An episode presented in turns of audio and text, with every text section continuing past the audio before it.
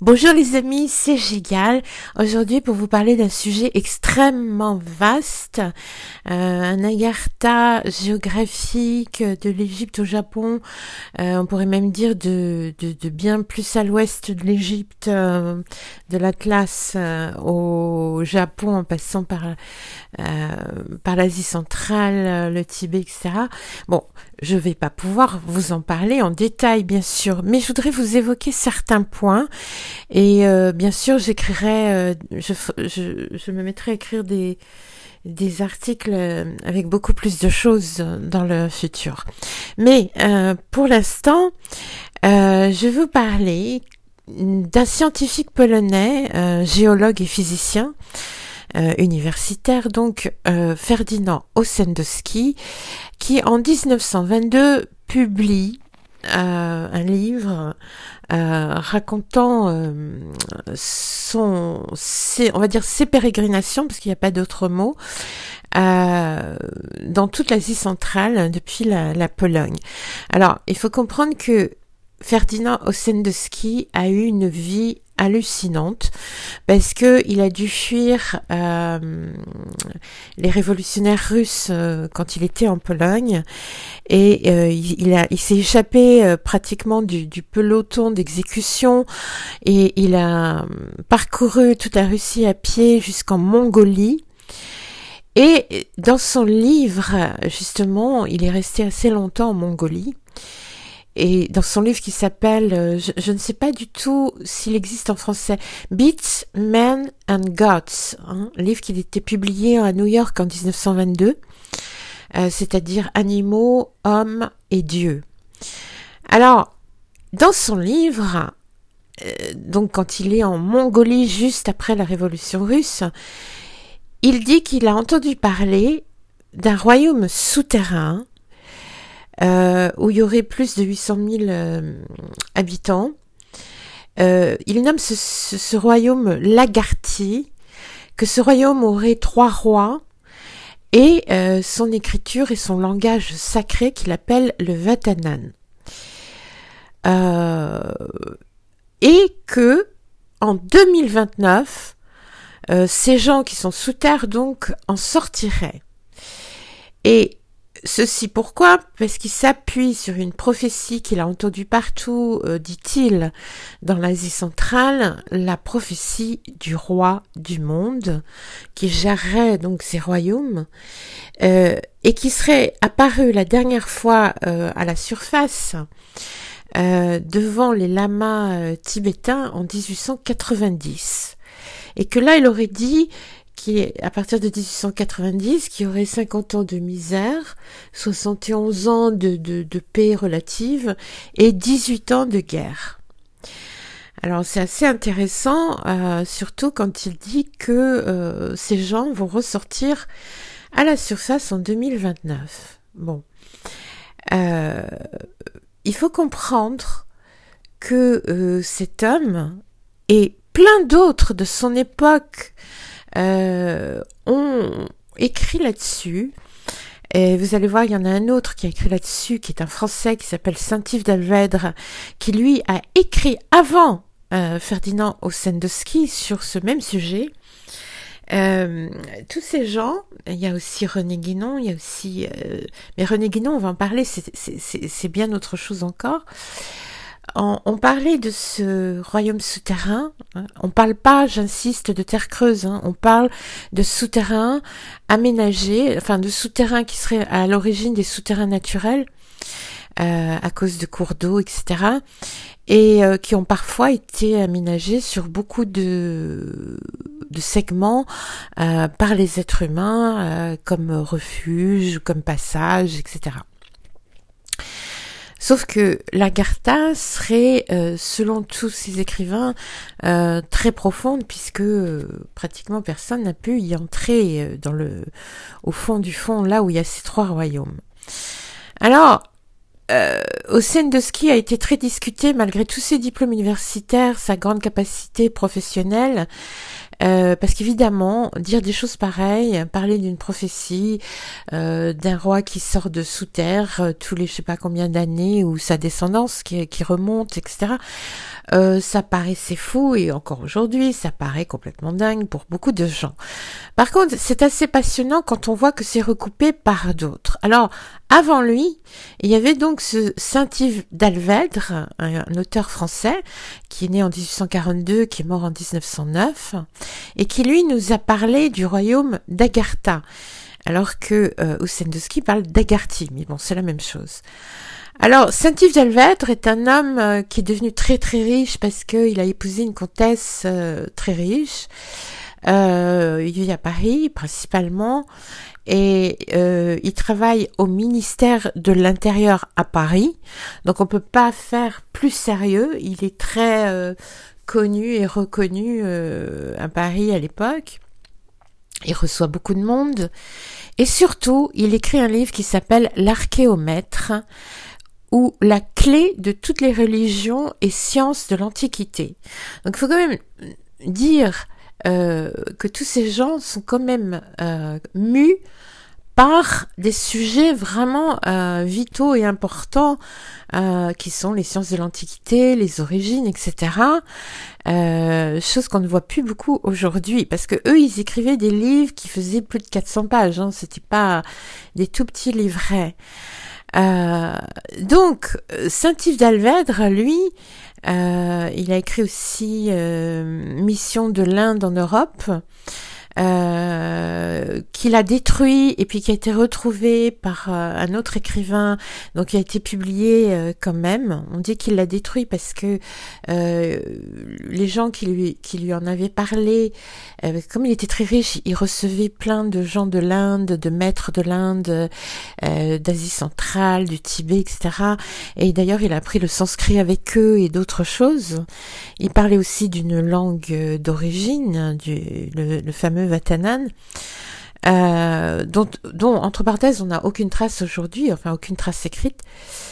Euh, cet homme a été évidemment mis euh, au banc de certaines personnes pour avoir écrit ça, alors qu'il était très reçu dans tous les salons et très reconnu pour ses valeurs professionnelles. Bon, c'est le même chose donc pour Ferdinand Ossendowski, euh, qui est venu juste après, sauf que Ossendowski, lui, euh, on l'a accusé d'avoir copié Saint-Yves d'Alvèdre. Or, euh, certains écrivains, exégètes, etc., ont découvert qu'en fait non, c'était il y avait beaucoup de choses semblables, mais on peut pas parler de, de copie. En tout cas, ce qui est passionnant, c'est que euh, quand on regarde du côté du Japon, on trouve une chose qui s'appelle les documents Takenouchi. Alors, au Japon, les, les documents Takenouchi, euh, comme ce titre, c'est l'histoire de l'humanité jamais dite. Alors, euh, il daterait de seulement 1500 ans, mais serait une copie de documents beaucoup plus anciens. Et ils étaient déposés dans un hôtel reliquaire sur le mont Omijin, euh, dans la préfecture de, Toyoma euh, au, Japon. simplement, quand les étrangers sont arrivés après la guerre, il semble qu'ils ont disparu, ces textes. Euh, mais euh, bon, il y a des copies qui, qui euh, sous le manteau, etc. Euh, ça a donné lieu à la création de plusieurs euh, euh, religions ou groupes religieux au Japon, comme la religion Maikari, qui est celle de la vraie lumière. Enfin bon, plein plein de choses se sont passées suite à, à ces documents Takenouchi. Mais qu'est-ce qui nous intéresse dans ces documents Takenouchi C'est deux choses. Euh, il est censé donc parler l'histoire de l'humanité jamais dite, et dedans, euh, il nous parle des cinq races, parce qu'il rajoute une race qui est bleue. Enfin, par bleu, il faut pas penser à une peau bleue, il faut penser à, à, à, à autre chose, mais on en reparlera. Et surtout, ils expliquent les 16 pétales du chrysanthème, hein, qui seraient les 16 régions du monde, euh, or ça c'est très intéressant parce que le chrysanthème au cespétal est toujours aujourd'hui le sceau euh, de l'empereur du Japon, le sceau officiel de l'empereur du Japon, qui est ce chrysanthème au cesse pétales. Et on trouve ce même euh, chrysanthème au cesse pétales à l'Alhambra en Espagne, donc euh, amené par les Arabes d'Afrique, et en Égypte, notamment à la citadelle de Saladin, et euh, sur les portes de Babylone, vous savez, sous ces lions ailés, il y a ces, ces, fleurs qui ressemblent à des marguerites, mais en fait, ce sont des chrysanthèmes aux 16 pétales. On trouve ça partout. Donc, il y a quand même un point commun un peu partout. Et le Japon, on sait que, et ça c'est avéré, qu'il y avait une écriture très ancienne au Japon, bien avant les caractères et l'écriture actuelle, qui s'appelait le Jindai Moji, euh, qui, qui, qui, aurait été créé, euh, on appelait ça, on appelle ça les caractères des dieux. Et cette écriture euh, Jindai Moji euh, aurait donc été créée euh, par les dieux avant l'ère humaine actuelle. Enfin, on va dire qu'elle a été créée avant le déluge. C'est antédiluvien tout ça. Bon. Alors, évidemment, il y a une énorme bagarre parmi les experts japonais, beaucoup qui sont contre, qui disent que c'est n'importe quoi, d'autres qui disent mais si, c'est vrai, parce que ceci, parce que cela. Euh, on recommence, hein, c'est comme pour le livre de Saint-Yves d'Alvèdre, comme pour le livre de Ferdinand Sendowski qui nous parle de choses très anciennes. Mais moi, ce qui m'intéresse, ce sont les points communs entre tous ces livres qui nous parlent bien d'un monde souterrain, qui nous parlent d'un monde souterrain organisé, euh, de royaumes, de, de gens qui, qui, sortent à la surface, qui nous parlent des tous des 16 régions d'ailleurs. Euh, voilà, donc ça c'est très intéressant. Et euh, si ça vous intéresse, il faut lire pour moi la référence, toutes les références, parce que euh, René Guénon, dont le sérieux, lui, n'a jamais été mis en question, je vous rappelle que René Guénon est un auteur français qui a vécu euh, la plupart de sa vie en Égypte, qui en Égypte est euh, toujours, euh, enfin il est, décédé il y a longtemps, mais il est toujours reconnu comme un être d'exception dans tout le Moyen-Orient d'ailleurs. René Guénon qui a écrit un livre qui s'appelle Le Roi du Monde justement. Euh, lui, il n'a pas nié un agartha géographique, parce que lui s'intéressait beaucoup plus à un agartha, euh, on va dire, spirituel, euh, parce que les deux sont liés, il y a toujours une géographie, il y a toujours quelque chose de, de, de, de dans l'inconscient ou quelque chose de plus élevé. voilà, donc lui s'intéressait surtout à l'agartha, mais il n'a pas nié l'agartha géographique et pour cause, il connaissait beaucoup d'Égyptiens et de gens du Moyen-Orient euh, qui lui racontaient beaucoup de choses. Il a pu voir aussi des choses de ses propres yeux. Donc lisez René Guénon, lisez tout ça. Et tout ça pour dire tout simplement que euh, oui, euh, il y a des souterrains très intéressants. Simplement, les souterrains de la Gerta, etc., les, les, endroits extrêmement profonds avec les royaumes et tout ça, pratiquement personne n'a pu y avoir accès. Euh, simplement, c'est intéressant de voir que tous ces souterrains se trouvent sur la même euh, ligne euh, qui passe par ben, l'Atlas, l'Égypte, une partie du Moyen-Orient et puis le Tibet. C'est la même ligne. Donc c'est très très intéressant et après c'est le Japon évidemment. Donc, je serais amenée à vous parler bien davantage de ce monde souterrain, surtout égyptien, je, la partie égyptienne évidemment, puisque euh, j'ai pu explorer mais des toutes petites parties et pas très profondes évidemment, mais j'ai beaucoup de documents, j'ai beaucoup de vidéos, tout ça que je n'ai pas encore publié, je vais le faire dans les mois qui viennent.